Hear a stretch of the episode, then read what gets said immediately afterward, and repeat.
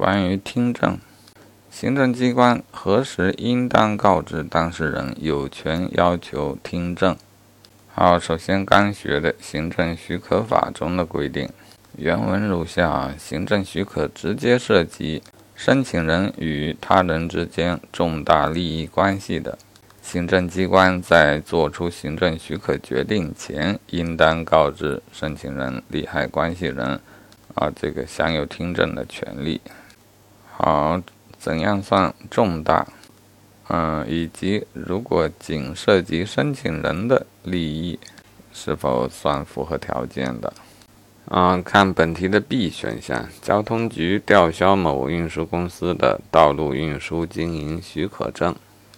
本选项当选。啊，可见考试的标准未必要考虑其是否重大。啊，一般来说，对当事人。都可以认为是重大的，这事儿讲不清。然后从本选项看出，并没有严格的要求需要同时涉及申请人与他人的重大利益关系。哦，那目前的总结就是，涉及行政许可的都需要，都应当告知当事人有有权听证。好，但行政行为不光光是行政许可，我们来看行政强制。相关的规定中就没有提到听证的事儿，好，可见强制法是比较老的法。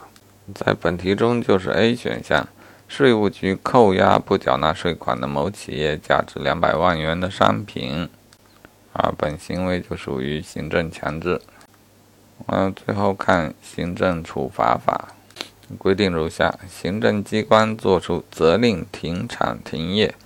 吊销许可证或执照、较大数额罚款等行政处罚决定之前，应当告知其有权听证啊。好，现在更正一下，原来说的 B 选项，交通局吊销某运输公司的呃公司的道路运输经营许可证的，这到底算许可呢，还是算什么？啊，之前把它说成许可。